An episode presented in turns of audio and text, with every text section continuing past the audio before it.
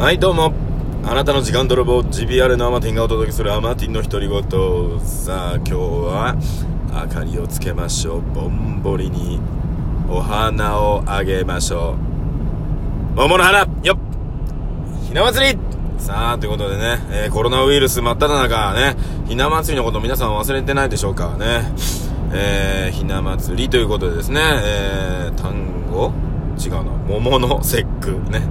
えー、桃の節句ということでね、まあ、何をする日なのかよくわかってませんが、さあ、今日もね、えー、楽しく、えー、皆様の10分間、あえてプラス2分ぐらい、ね、えー、奪っちゃいますぞ。んよろしくお願いします。さあ、ということでね、もう1分ぐらいでね、あのー、脱出した方はね、えー、本当に勘弁してください。さあ、えー、今日もね、えー、取り留めのない話でもね、なんだろうな、どうでもいい話でもしようしようかなと思ってるんですけど、えー、まあ大体ね、この収録、いつもね、車の移動中にね、えー、まあスマホ固定して、まあそれに向かって喋ってるわけなんですけども、うーんとね、まあ、聞こえないかなこれ今聞こえないかなえー、右のね、えー、前輪からシャリシャリ音がしております。ね、右の前輪からシャリシャリ、シャリシャリと音がしております。えー、このシャリシャリした音ですね、えー、かき氷を食べてるわけではございません。えー、このシャリシャリとした音、そうなんです。ブレーキパッドがもうすぐなくなるよっていう合図なんですね。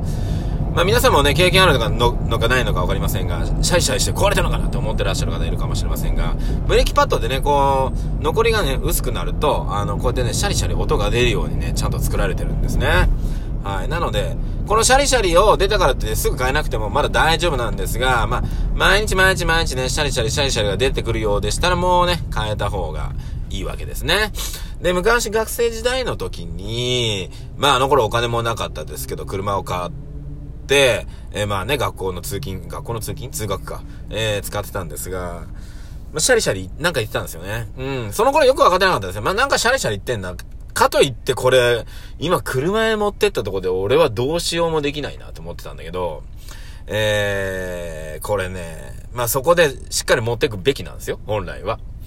で、えー、そこでね、まあそのまま乗り尽くしてたら、最終的にね、シャリシャリがね、最終的にゴリゴリにゴリゴリに変わるっていうね。ゴリゴリゴリ、ガーガーっていう感じになり始めて、これなんだろうなと思ったらね、やっぱりね、そのディ、ディスクパッドね、デスクパッド、ディスク、ね、ブレーキディスクのパッドが、なくなるよって合図がシャリシャリしてるんですけど、それを無視してるがためにですね、パッドがなくなったんですね。で、パッドを押さえてる鉄が、さらにそのままディスクに当たるっていうね。ゴーディスク削れるみたいな。ね、逆に金かかるっていうね そんな、えー、ことをね、あの、学生時代やっておりましたね。本当に、うん、よくよくね、えー、いろいろね、普通に考えたらですね、ちょっと変えといた方がね、安く済んだものをあえて、ね、あえて高く、ね、するっていうね。まあ、そう、昔からそんなタイプですね、私ね。なんで、まあちょっとね、車とかにもね、我慢してほしいんですよね、ちょっとね。ガソリンがなくなっても、ちょっとね、人間でもさ、もうへこたれても、め、いや、俺は気力でね、俺はまだ立ち上がるんだっていう気力があるじゃないですか。そういうね、機能をね、ちょっと車にもね、つけてほしいなと思ってて、で、車ついてないんですよ、やっぱり。ガソリンないぞってね、ランプでね、言うんすよ。うん。はいはい、わかったと。ちょっと疲れたんだな、わかると。ね。なんだけど、あいつね、本当にダメだって言ったら、あのね、あの、ガソリンランプ、もうちょっとね、真っ赤にするとかにしてほしいよね。もうダメだって言っても分かんないんだよね、あれね。したらね、スーって車がね、止まり始めるっていうね。はい。私、ガス欠でね、あの、なんだかんだですね、この方、まあ、40何年生きてますが、何回やったかな ?5 回ぐらいね、あのー、車の根性を試したことがあります。で、今のところの結果ですね、あの、車には根性はないっていうことに、ようやくね、至っておりますので、最近は、ランプがついたら、スッとね、ガソリン入れるようにしております。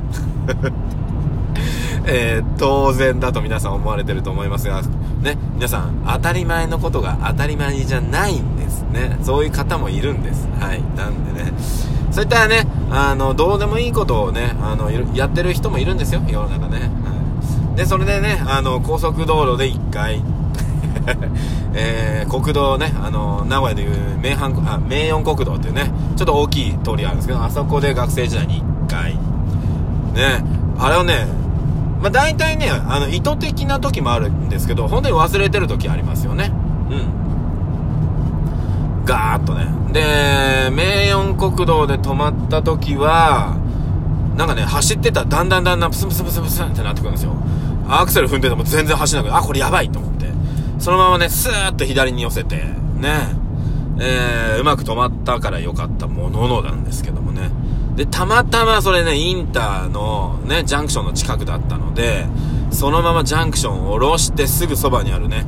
えー、ガソリンスタンドで行った覚えがありますが、それ部活に行く時だったので、朝だったんですよ。で、ガソリンスタンドがまだ開いてなくて、ね、あの時代24時間のガソリンスタンドなかったですね、そういえばね、今思い出すと。うん。で、そこが開くのを待ってね、えー、まあ部活には遅刻していくんですけど、遅刻しますっていう連絡すらできない時代ですよ。ね、携帯電話誰も持ってないですから。で、行って怒られるっていうね。で、まあ、ね、ガソリンがなくなって、ね、ガソリンスタンドちょっと空いてなくってって言ったところで、ね、そんな前の日に入れとかお前が悪いって言われるわけですよ、そんなもんは。はい。いや、こっちとらはね、根性を試したいんです、みたいなことは言わないですよ、そんな時に。あの、その頃は思ってないですからね、車の根性を試そうなんてね。はい。で、その時に、ああ、ガソリンってあれなんだなーと思って、エネルギー切れたらもうダメなんだなっていうね、車はね。えー、っていうことをね、思うわけなんですけど、やっぱりそのギリをね、ギリを攻めたいんですよ。ギリを。ね。で、例えばね、あのー、曲がる時でもね、あのー、ギリをね、とか、車を止めるときもギリに止めるとかね。はい。で、これね、昔ね、学生時代に僕、車をね、配送するバイトをしてたことがあるんですね。あの、トヨタのね、あの、工場で、新車が出来上がってきたやつを、そのまま、ヤードって言われるところに、車を配送していく。ね。で、線に綺麗にピタピタピタピタって止めて、ダーッと並べていくっていうのをね、やってたんですね。それ何年やったか2年ぐらい学生時代やったんですけど、まあ、その癖があってですね、車をね、寄せるとかぴったりくっつけるっていうの大好きなんですよ。なのでね、あの、よく僕の車乗ってると前の車と近いと言われる時あるんですけど、普段走ってる時はそんなに近くないんですよ。止まる時がですね、多分皆さんとのブレーキのタイミングが違うんだろうね。まあまあ、あの、ね、あの、スッと前の車につけたくなる時があります。はいね。で、前の車がね、あの、知り合いだったらすると、だったりすると、ぎゅーっとね、あの、近づけてって、ゆっくり前の車に、えー、当たったか当たってないかを、えー、わからない程度にバンパーをくっつけるんですよ。ね。で、そのまま、グッて押すっていうね。これ学生時代めちゃくちゃ流行ってんですね。これ押されるとビビるんですよ。ねえ。で、ね、あのあ、ねこれはね、あの、ちゃんとね、あの、特殊な訓練を受けた同士でやってますので、良い子は真似しないでくださいね。はい。うん。で、えー、まあ今やってないですよ。今はね。でもあの時面白かったですね。あの、よく歩いてる時に、ね、歩いてる時に、後ろから前のさ、あの歩いてる子の、ね、右足がこう着地する瞬間に、右足の裏をさ、足の裏をさ、後ろからグッて持ち上げてあげると、なーんみたいな感じになるのやったことないですか？ないっすか？あ、ないのかな？あれ？みんなないのかなこういうの？ね。歩きながらさ、こうやって後ろからスーッと寄ってって、右足、左こう行くじゃないですか。で、右足がつく瞬間に後ろから、そこの下に足入れて、グッて持ち上げるんです。そうするとね、歩きにくくなるっていうね。そんなんばっかですよね。まあ、子供の時ね、傘でね、傘の絵を後ろからグッてやって、キーンってね、あのね、おちんちんゲッてやったりね、男子はよくやってたことあると思うんですけど、今の子やらないのかな、そういうことね。ねえ。そんなことばっかやってましたね、昔はね。そう、なんでね、まあ、車にまつわるエピソード、本当にたくさんありますね、そういう意味では。うん。なのでね、えー、まあ、今思うとね、あのー、学生時代っていうのはさ、日々、日々エンターテイメントね。毎日の生活がエンターテイメントだった。ね。そんなことを思ってます。はい。ねだからまあね、今ね、本当に生活していきながら、ちょっと本当に生活は生活みたいな感じになってるのが、やっぱね、面白くないなっていう気がしてまして、うん。っていうところでね、あの、やっぱり日々エンターテインメントをね、どうにかやっていこうとは思っておりますが、やっぱりあそこまでふざけてあることをね、最近やってないなっていうのもあるので、ね、おふざけ仲間を集めていかなくちゃいけないなっていうのはね、えー、思っております。ね。まあ、ジビアレはね、なんだかんだ舞台上ではね、おふざけておりますけども、普段はね、えー、非常に真面目な人間が集まっておりますので、はいね、っていうところですね。さあ、ということで、もっともっとね、日々遊んでいくことをね、えー、やっていこうかなと思っております。そう、そしてね、私ね、DJ をね、今年はだからね、DJ になろうっていうことで、DJ になるってまだやって、まだ何も始まってないのに DJ をやってほしいというオファーをいただくというね、本当にありがたいことになっております。ありがとうございます。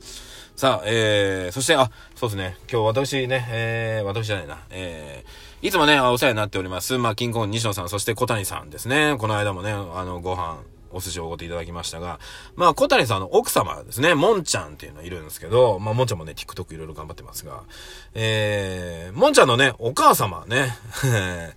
前、スナックおもてなしに遊びに行った時にね、あの、非常に楽しかったね、あの、DJ があったんですけども、イベントがあったんですけど、まあ、そこでね、いろいろなヒントからね、まあ、俺も DJ やりたいなっていう流れになってはいるんですが、えー、そのね、もんちゃんお母さん、今日、なんと、